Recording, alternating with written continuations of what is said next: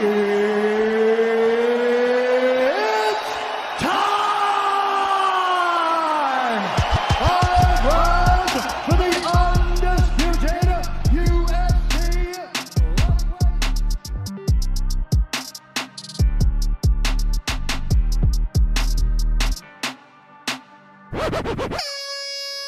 Salut tout le monde, bienvenue à tous dans MMA Club, c'est Nico. C'est dimanche matin, on a dormi deux heures, mais on ne regrette pas du tout parce qu'on a vu l'UFC 273. C'était une tuerie. Bon, pas tout, mais il y avait quand même quelques bangers. C'était une bonne soirée dans le dans l'ensemble. J'espère que vous avez kiffé. Moi, j'ai vraiment kiffé. J'ai pas du tout regretté d'avoir mis le réveil. Donc euh, voilà, allez, c'est parti. On va parler tout de suite de Ramzat Chimaev versus Gilbert Burns. Euh, quand on a ce truc à l'intérieur, ce stress, cette adrénaline en attendant et, en regardant un combat, c'est juste la, passion, euh, c'est l'amour de ce truc quoi qui parle. Et Burn Shimaev a réussi à, réunir tous ces ingrédients la folie, la passion, la, générosité et le respect surtout. Il y a, y a tout eu, il y a tout eu. Donc je suis content qu'il n'y ait pas eu de finish, tellement les, deux méritent de ne pas finir en highlight. Euh, les game plans sont restés au vestiaire, bon pas tout le combat, mais quand même une grosse partie du combat. Voilà, l'idée c'était quand même de rendre au public euh, le niveau de show et de ferveur et d'attente, et la mission est accomplie. Donc euh, le 5 game plan de, de Shimaev, c'était de s'autoriser des amener au sol, mais de se relever au cas où Burns tente de garder la main sur le JJB. Euh, voilà, on vit vraiment on vit le MMA pour ce genre de combat. hein. Ça, ça arrive qu'une fois par an, voire plus. On est sur un niveau de guerre à la Diaz McGregor. Euh, après un combat comme ça, la timeline du MMA n'est plus la même. Il y a un avant et un après. On parlera de ce combat comme euh, quelque chose d'assez anthologique. Ça, j'en suis certain. Donc euh, l'avant-combat, bah, c'est l'incertitude hein, sur ce que vaut vraiment Shimaev à ce niveau-là, sur son adversité face à quelqu'un qui résiste à la pression, à son charisme, j'ai envie de dire, euh, de l'avant-combat. Et puis on a Burns qui voulait pas voir, on voulait pas voir une icône du MMA moderne se faire écraser, comme si euh, tout ce qu'il avait fait avant c'était rien, comme si ça allait être balayé d'un coup de main comme ça. Donc c'est cool parce que ça s'est pas passé comme ça. Il y a une grosse adversité. Aujourd'hui, on sait plusieurs choses. Déjà, on sait que Shimaev dans son jeu n'a aucune limite, grâce à sa confiance et tous ses aspects martiaux. Il, il s'en fout de rester debout 20 minutes alors qu'il peut gérer au sol et il s'en fout de gérer au sol alors qu'il peut rester debout. Il fait vraiment ce qu'il a envie au feeling. D'ailleurs, il s'est fait engueuler par son corner dans le deuxième parce qu'il n'écoutait pas les consignes. Ensuite, euh, on a vu qu'il encaissait bien. Alors, on a vu qu'il avait aussi euh, pris euh, un flash KO qui, s'est fait déséquilibrer et qu'il n'était pas si imperméable que ça. Je pense que c'est dû à sa, à sa nouvelle garde un peu plus Muay Thai qu'à l'accoutumée. Il avait une palette de leg kick qui allait avec, euh, qui allait avec, qui était efficace mais encore un petit peu maladroit. Je pense que c'est l'effet euh, Darren Till et puis l'effet aussi euh, Tiger Muay Thai euh, en Thaïlande. Donc voilà, on a vu, on a vu l'étendue de son talent, mais on a vu aussi quelques limites. On a vu que la boxe défensive est quasi inexistante, si ce n'est se recroqueviller sur les points sur le visage. Il a tenté un takedown au bout de 8 secondes environ. Donc je sais pas, l'idée c'était sûrement de cramer rapidement Gilbert Burns. Euh, voilà, il réussit le, le- le jab gagnant au premier round qui envoie Burns au tapis. Le ground and pound est efficace. Donc il prend le premier round et là on parle encore de game plan. Ensuite on part au deuxième round. Donc là, euh, l'échange de parpaings a lieu à 3 minutes 30 à peu près. Et c'est là qu'on voit que les, game plans se barrent au vestiaire. C'est là, euh, c'est à qui restera debout le plus longtemps possible. C'est une guerre d'ego, c'est une guerre euh, virile. Donc euh, c'est à la fois beau et c'est un peu bizarre. Parce qu'on est à l'UFC et voir une guerre euh, sans retenue, sans défense, c'est un peu chelou. Mais voilà, on dit merci pour le spectacle. Donc euh, ouais, qu'est-ce qu'on, peut dire de la technique, euh, de la défense de boxe? Là, c'est, c'est complètement le, chaos. Mais bon, ça fait du bien de, vibrer et de se laisser aller. Alors voilà, moi je dis let's go. Ils se rendent coup pour coup. Le deuxième round est tellement disputé, tellement violent. C'est, dur de donner un score, mais quand même, je pense que c'est Shimaev qui, qui est devant. hein. Quand même, il, frappe avec, avec de, de- des frappes signifiantes un peu plus, euh, on va dire, euh, bah, signifiantes tout simplement. Un peu plus percutant, euh, un peu plus forte aussi, ça, ça rentre dedans. Burns n'est pas dans le rouge, mais on sent qu'il est un peu sur le pilotage automatique. On sent que c'est le cœur qui le, qui le guide plus que la stratégie. hein. On voit que qu'il est marqué quand même, il est, il est quand même euh, atteint physiquement. Euh, mentalement, ça tient, mais c'est pas loin de craquer. Donc c'est là que Shimaev se fait incendier par son corner. Je pense que ça va parler lucidité et game plan dans les prochaines semaines. Parce qu'on a senti quand même par moments des petits manques de lucidité, des petits manques de hum, concentration dans le combat. Au troisième round, on voit un Gilbert Burns qui est pas loin de craquer quand même. On sent que Shimaev s'applique un peu plus dans les consignes. Donc là, il a écouté son corner. Les deux vont s'appliquer à bien finir le combat. Il y a du sang, du respect et un beau vainqueur quand même. Donc Shimaev n'a pas volé la décision. Au contraire, il a fait du bon boulot. Il aurait pu appliquer quelque chose de moins dangereux. Peut-être euh, qu'il avait besoin d'un combat référence. Il avait peut-être besoin de sentir son vrai niveau face à de l'adversité, face au numéro 2. Il avait peut-être beaucoup plus de choses à prouver qu'il ne laissait euh, présager ou qu'il ne montrait en conférence de presse. Donc euh, je pense que son combat référence, il l'a. Je pense qu'on va avoir beaucoup maintenant d'éléments de, réponse. On va avoir beaucoup de, de stats, on va avoir beaucoup de choses à, mettre sur la table. Euh, on a vu qu'il y avait un gros cardio, mais on a vu qu'il était humain aussi. On a vu que hum, ce à quoi on aurait pu euh, s'attendre, euh, surtout qu'il était capable de sortir de, son combat quelques minutes. Ça, ça m'a un petit peu pas effrayé, mais comment dire Ça m'a fait penser qu'il était plus humain que voilà, c'est pas une machine quoi. Quand quelqu'un sort comme ça un petit peu de son combat et joue un petit peu à, excusez-moi, mais qui joue un petit peu à qui est-ce qui a la plus longue, euh, on est sur des valeurs hein, terre à terre, quoi. On est sur quelque chose de très viril, très masculin. Il y a les égaux qui prennent le dessus. Donc euh, ça s'engage, ça se perd un peu dans quelque chose qui, qui le met en danger et, euh, et donc voilà, ça, ça, fait ressortir le côté humain et je pense que ça a profité à Burns à ce moment-là pour le moral surtout en tout cas. Moi à la fin j'ai noté aussi qu'il avait pris une sacrée dose d'humilité. Voilà, on l'a senti fatigué, donc son visage était très marqué quand même, euh, humainement un petit peu désorienté ou un petit peu touché quand même. Peut-être qu'il est tellement fou qu'il s'attendait pas du tout à ce niveau-là de, d'adversité, il s'attendait pas à cette guerre. Peut-être qu'il a eu trop de respect jusque-là et que Burns lui a rendu un niveau de dureté qu'il exige de lui-même. Alors peut-être que du coup il a hum, ben, transformé tout ça en respect lui-même, il s'est retrouvé dans le, dans le rôle du, du chassé par moment un rôle qu'il n'avait pas l'habitude d'avoir euh, d'habitude. Donc euh, je pense que ça lui a fait du bien en fait, mm, pour lui tout simplement.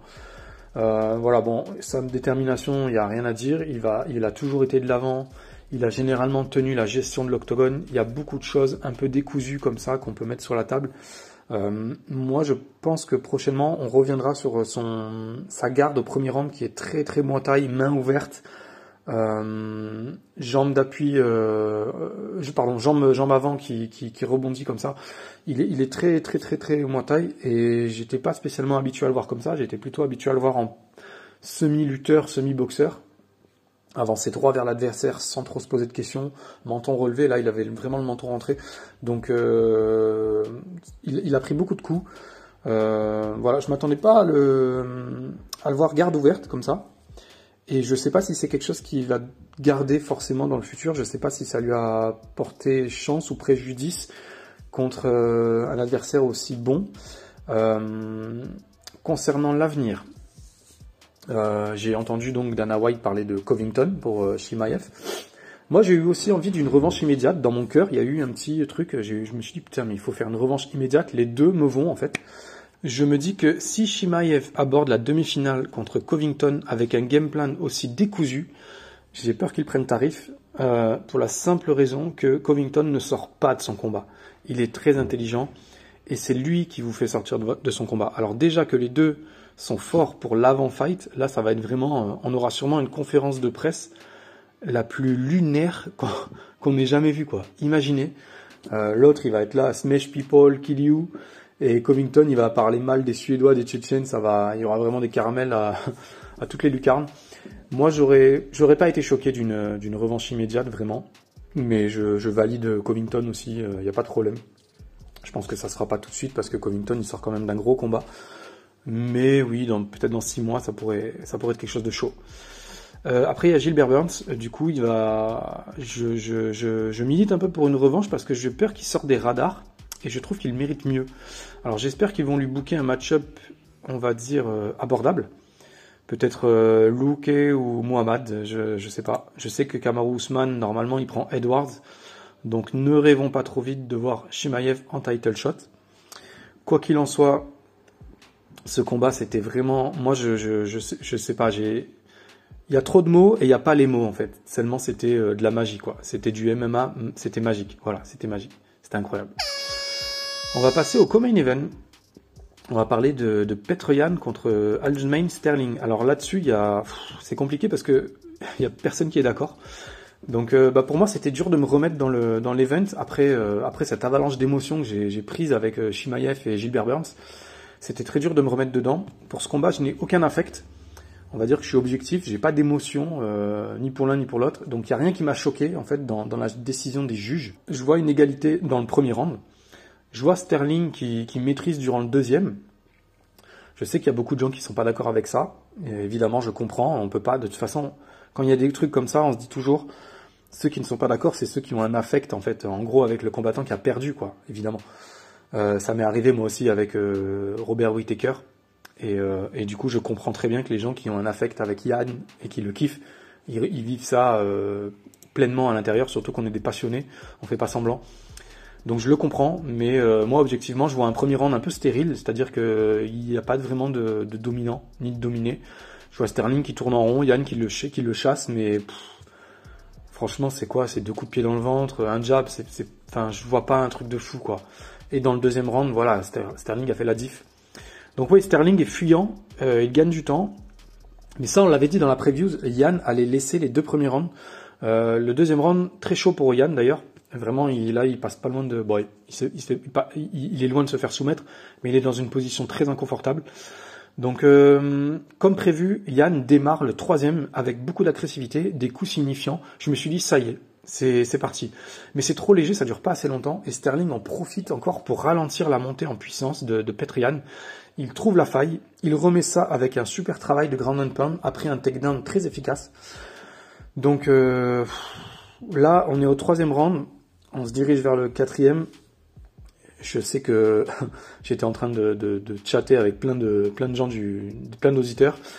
Il y a plusieurs personnes qui m'ont dit aussi avant fight, et j'étais tout à fait d'accord, pour dire que Yann était sorti de son combat au moment où il a fait les menaces de mort sur Sterling, s'il le croisait avant le combat, etc.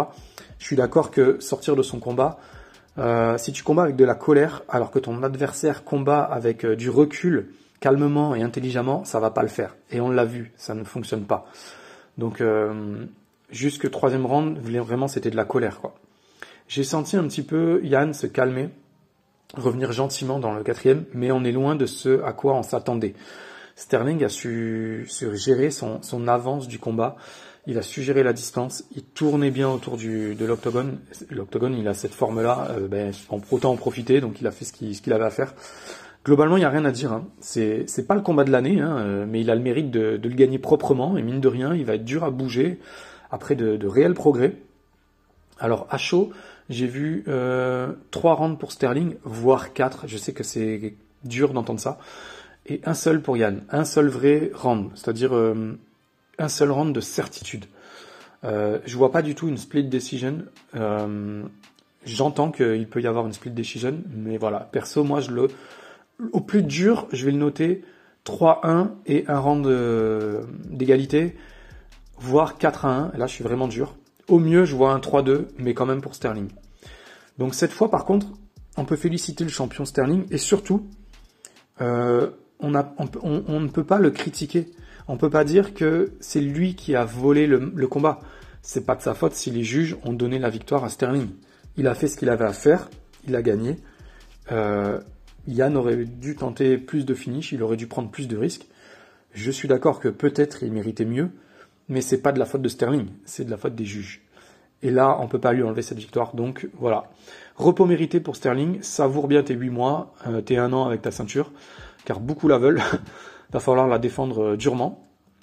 Surtout que, que bah, y a TJ Dillashaw qui, qui, que je trouve insupportable, qui a, qui a brisé la, la carrière de mon chouchou euh, Cody Garbrandt je lui pardonnerai jamais. Voilà, ensuite il y a Rob Font ou Marlon Vera, qui, assurément qui vont, qui vont toquer à la porte. Hein. Il n'y aura pas au Malais, bien sûr, on va pas rêver. Pour euh, Petrian, c'est un peu plus compliqué. Je, je sais qu'il venait de battre le numéro 4 euh, Sendagen. Donc qu'est-ce qu'on lui donne? Donnez-moi une idée parce que je sais pas. Peut-être Aldo numéro 2, je sais pas. Peut-être une année sabbatique pour revenir euh, affronter Sterling à nouveau, s'il le demande, pourquoi pas. Ça pourrait être accordé dans, dans un an. Euh, je trouve que c'est pas une option ridicule. Sterling avait besoin de beaucoup de temps pour se réaffûter. Donc pourquoi pas Yann se remettre en cause? Moi je trouve que c'est risqué de, dire à la fin du combat oui je méritais euh, de gagner nana parce que ça prouve aussi que il n'a pas vu les lacunes et il y en avait. Quand tu as 90% de, défense de takedown et que tu t'es mangé trois takedowns et que tu t'es pas relevé, ça en dit long aussi sur euh, sur ben, sur le, les améliorations de Sterling. Donc faut qu'il prenne ça en compte et qu'il se remette un petit peu en cause aussi malheureusement. Voilà, on va parler du main event. Donc pour moi le main event c'était c'était une évidence. Hein. C'était une question de temps avant que, que Volkanovski ne trouve la distance. Et après, c'était jackpot. Il était dans sa zone de confort. Zombie a, a joué avec ses armes, donc euh, il a fait ce qu'il avait à faire. Sauf que ses armes sont très limitées. Oui, c'est un combattant spectaculaire. Oui, on le kiffe. Mais euh, là, ça faisait un peu, un peu trop pour lui. Je me suis posé la question. Je ne sais pas ce que vous en pensez. Est-ce que l'UFC conserverait le Korean Zombie s'il y avait d'autres Coréens compétitifs? Eh ben, La réponse, elle fait mal au cœur. Parce que pour l'UFC, c'est un moyen de vendre des pay-per-view en Asie dans un pays qui est très attaché à son, combattant, à son combattant et qui est euh, très attaché aussi à l'UFC. Le problème, c'est qu'il faut arrêter de se voiler la face. Euh, ce que j'ai vu confirme ce que, ce que j'ai exprimé dans la preview. Euh, premier round, tu te fais mettre flash KO, il reste 10 secondes, et au lieu de reculer et de respirer, non, lui, qu'est-ce qu'il fait? Il y retourne. Voilà, il y retourne comme quand il y retourné avec, euh, je me rappelle plus, euh, le Mexicain, hier Rodriguez. Il a fait exactement la même chose. Alors ça fait du spectacle, hein, le Coréen Zombie, on dit toujours, mais là c'était pas vraiment spectaculaire, c'était juste euh, une boucherie. Ça en dit long sur son style. Il est, il est trop old school pour le MMA moderne et il est bien euh, adapté au MMA d'il y a 10 ans quoi. Et encore, c'est vieillissant, hein. tu, tu, le payes cash quoi. Ça me fait penser à l'époque des Chuck Liddell, des Tito Ortiz, voilà, où, il y avait où c'était le, la testostérone et l'ego qui te faisait avancer et, ça, ça passe plus aujourd'hui quoi. Donc j'exagère un peu, j'avoue, mais on est loin du zombie censé avoir été réinventé par euh, Henry Cerudo, euh, dont on avait besoin pour ce genre de combat quoi. Donc euh, deuxième round, on a un copier-coller du premier round. C'est guère mieux, le game plan n'évolue pas. Troisième round, j'ai trouvé un Coréen plus dans le combat. Alors bizarrement, il était beaucoup plus statique, mais du coup, il partait sur des appuis de loin et il était plus euh, percutant ou vif, je sais pas, peut-être plus puissant aussi. jusqu'au KO malheureusement, enfin jusqu'au oui où il prend un KO et il se fait ground and pound et, et ben jusque là moi je le voyais devant. Et en fait au même moment où il se fait ground and pound, je vois les stats des frappes signifiantes juste en dessous affichées par euh, par l'UFC et je vois 30 37 frappes signifiantes à 13 ou 17 un truc comme ça. Et je me dis en fait pas du tout quoi. C'est Volkanovski qui est largement devant. Donc été encore euh, matrixé euh, bizarrement par, euh, par quelques frappes signifiantes qui ont touché. Mais encore une fois là, Volkanovski était devant. Donc voilà, on voit que les coups de zombie le gênent. Mais voilà, il fin de round, il se fait grand and ça l'a achevé, il se relève péniblement, il a du sang sur le visage. C'est pénible de le voir comme ça, franchement c'est lourd. On se dirige vers un quatrième round et on sent que la fin approche. L'inter-round est catastrophique. Il se relève avec 10 secondes de retard. Euh, L'interround, en gros, il lui dure 30 secondes, donc il a une récup de merde. Il a pas de consigne claire. Enfin, je, parle pas coréen et puis j'ai pas compris ce qu'il lui dit, mais clairement c'est c'est le bordel. Donc il arrive dans le quatrième round euh, avec un, il se prend euh, donc cet enchaînement d'une rare violence. Moi j'ai cru que la jambe allait péter sur le kick. Ça j'en avais parlé en previews et en privé avec les auditeurs avec qui on, on, on pronostiquait sur ce combat. J'ai beaucoup répété que je pensais que Zombie ce soir-là, il allait perdre une jambe. bon bah, on n'est pas passé loin. Derrière, il, enchaîne, hein, le zombie encaisse euh, plein fouet deux méchants parpaings. Et là, j'ai retrouvé mon Herbdin. J'ai retrouvé l'arbitre qui me faisait kiffer, c'est-à-dire que j'ai retrouvé un Herbdin qui était euh, animé par le combat. Il a stoppé au bon moment. Il a, il a compris le langage du corps. Il s'est jeté sur Volkanovski et Volkanovski a clairement, il a, il, le sentait de façon, donc c'était inutile d'aller plus loin. Bien sûr, le zombie aurait pu continuer, bien sûr que lui, jusqu'à la mort, il va, il va, dans la cage, il va se battre, donc c'était inutile sportivement de continuer. On a vu le zombie, il était, il était dangereux dans le troisième, mais ça n'a pas suffi. Le champion a, on va dire, il a fait du sale, hein. vraiment, c'était, c'était incroyable. C'est un très bon stoppage. C'est le seul stoppage de la main carte, mais euh, ça fait du bien aussi parce que le public était encore dans son main event de cœur Shimaev versus Burn. On a vu que le public avait du mal à repartir durant les deux derniers combats. Donc moi, je retiens de ce combat que Volkanovski a eu besoin d'un round quasiment pour évaluer et trouver la distance, pour analyser les patterns du zombie, qui n'étaient pas bien compliqués euh, à ce niveau-là. Euh, une fois en mémoire tampon, c'était terminé. Ça a pris trois minutes et environ, et après c'était fini. Il a, il a beaucoup changé de garde. Alors le zombie marquait plusieurs fois des temps d'arrêt, il se retrouvait désynchronisé du rythme du jeu de jambes adverse. Euh, et tac, hein, ça a fait kick, jab, jambe, bras arrière, gros classique qui passe plusieurs fois. Je vous invite, ceux qui revoient, ceux qui regardent les événements plusieurs fois, je vous invite à regarder le, le, le je sais plus quel round c'est. En fait, on voit Volkanovski qui change trois ou quatre fois de garde en moins d'une minute. En fait, il fait, il a fait exactement ce qu'a fait Colby Covington euh, contre merde, je sais plus qui, avant d'affronter euh, Masvidal. Euh, Covington a affronté, ben c'est Kamaru, et je crois que c'est dans le premier round. Je sais plus si c'est dans le premier round du premier affrontement ou du deuxième. Je suis désolé, excusez-moi, je suis fatigué. Mais il change trois ou quatre fois de garde et il gagne ce round sur euh, sur cette désynchronisation en fait de, timing du, jeu de jambes. Et, euh, et c'est exactement ce qui s'est passé avec Volkanovski. Il a fait euh, il a fait il a fait péter les plombs hein, voilà. Donc donc ouais le zombie était désynchronisé de, de son de son rythme de jeu de jambes et voilà et c'est passé plusieurs fois quoi hein, vraiment après il y a eu les contres aussi les contres du, du de Volky c'était terrible que ce soit côté droit ou côté gauche euh, Volkanovski était impeccable, c'était imperméable. Donc Zombie reculait plusieurs fois. C'était même pas sur les impacts qui, qui n'étaient pas violents. C'était, c'était lui qui s'écrasait sur le point.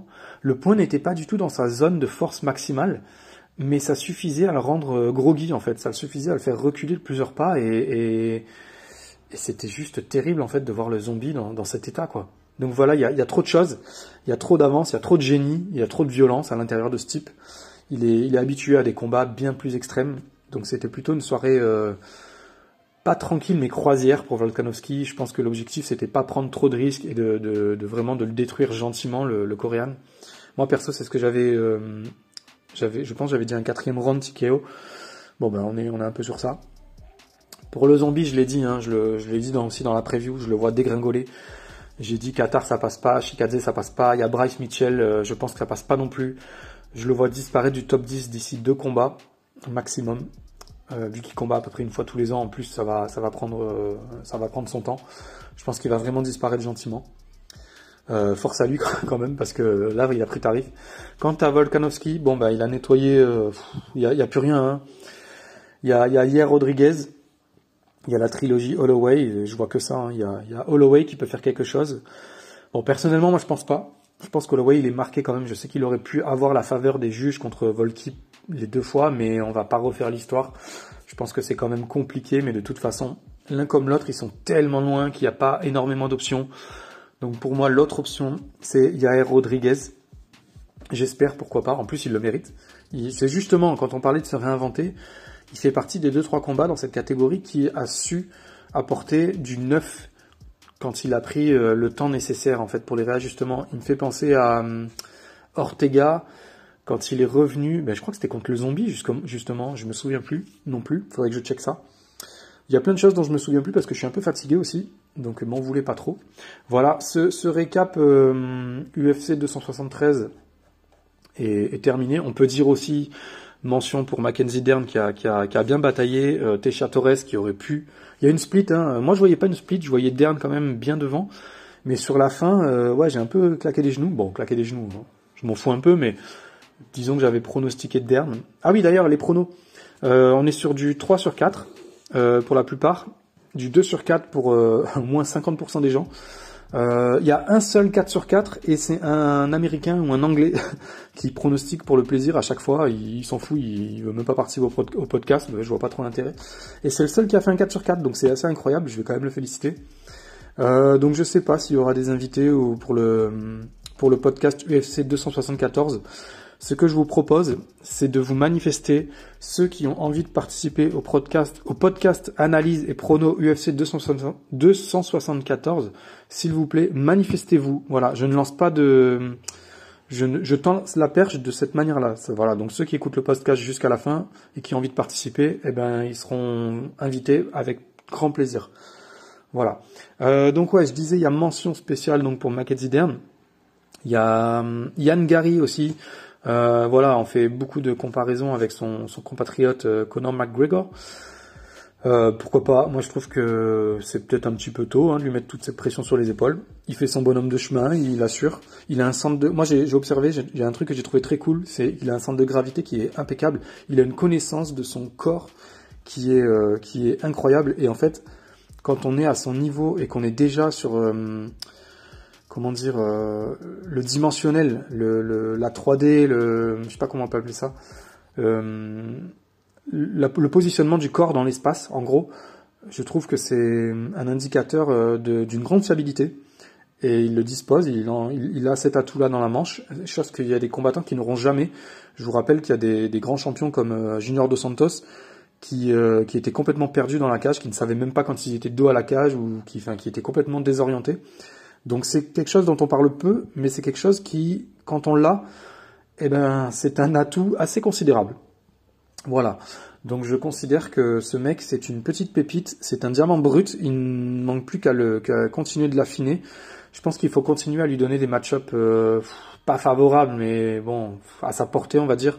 Encore deux trois combats, faut gonfler le palmarès, faut gonfler la, confiance, faut continuer à le voir évoluer. Et je pense qu'on va en faire un, vrai euh, contender. Ça va être vraiment une petite tuerie. Là, c'est un petit peu tôt, donc on va voir. Voilà, il y avait aussi ben, big up à Oleinik, euh, encore une soumission, ce mec est, incroyable, c'est la folie. Euh, je vais pas revenir sur voilà en détail sur euh, euh, tous les combats et tout, je suis, un peu fatigué. Il y avait qui encore? Il y avait mon mon gars, je l'avais mis dans les prospects des hum, Madsen le, danois, je l'avais mis dans, le futur des lightweight. Bon alors la victoire a pas été on va dire florissante. Mais moi j'ai vu une blessure à la cheville gauche dans le deuxième et c'est pour ça, je pense, qu'il s'est jeté en, lutte, en grappling dans le troisième. Parce qu'en fait, euh, je le voyais euh, très bien jusqu'à sa blessure à la cheville. Je sais pas s'il y en a qui ont envie de revoir. Je pense pas qu'il y en a envie qui ont envie de revoir ce combat parce qu'il n'était pas non plus euh, des plus ouf. Mais je vous invite, voilà, pour, pour ceux qui sont vraiment passionnés, je vous invite à revoir le deuxième round. Vers le moitié de deuxième round, on le voit qui se, qui se blesse à la cheville. Euh, sur un mouvement de jambe arrière, un peu comme McGregor quand il s'est pété la, cheville contre, contre Poirier. Mais bon, là, c'est un peu minime. Je pense que c'est une entorse. Et que à chaud, sur le coup, ça a dû passer, mais que à l'inter-round, ça a dû le faire souffrir. Et je pense que c'est pour ça qu'il est parti en grappling en troisième round. Voilà, bon, je me répète. Je ne vais pas comment, commencer à me répéter comme un vieux gars fatigué. Je vais, euh, je vais aller prendre un petit café. Je vous invite à faire de même. Je vous dis euh, à la prochaine. J'ai vraiment kiffé moi cet event. C'était vraiment cool. Je vous souhaite à tous une bonne journée, un bon week-end. Mercredi, vraiment soyez au rendez-vous, mercredi 7h du matin, une bête d'interview qui sort. Alors là, vraiment, je vous demande euh, la force et le soutien parce que c'est un super gars. Il est incroyable, il mérite toute la force et tout, le soutien et le respect vraiment parce que c'était une interview, c'était vraiment la folie. Humainement, on a, on a vraiment échangé sur des choses qui sont vraiment cool. Donc ne ratez pas cette interview, je ne vous en dis pas plus. Tout ce que je vous dis, c'est que ce mec est signé au Brave et qu'il est sur un 10 victoires et une défaite. Et j'en ai déjà trop dit. j'en ai déjà trop dit. Je le sais, je le sens. Voilà les gars, je vous souhaite un bon week-end, je vous fais des gros bisous et à bientôt.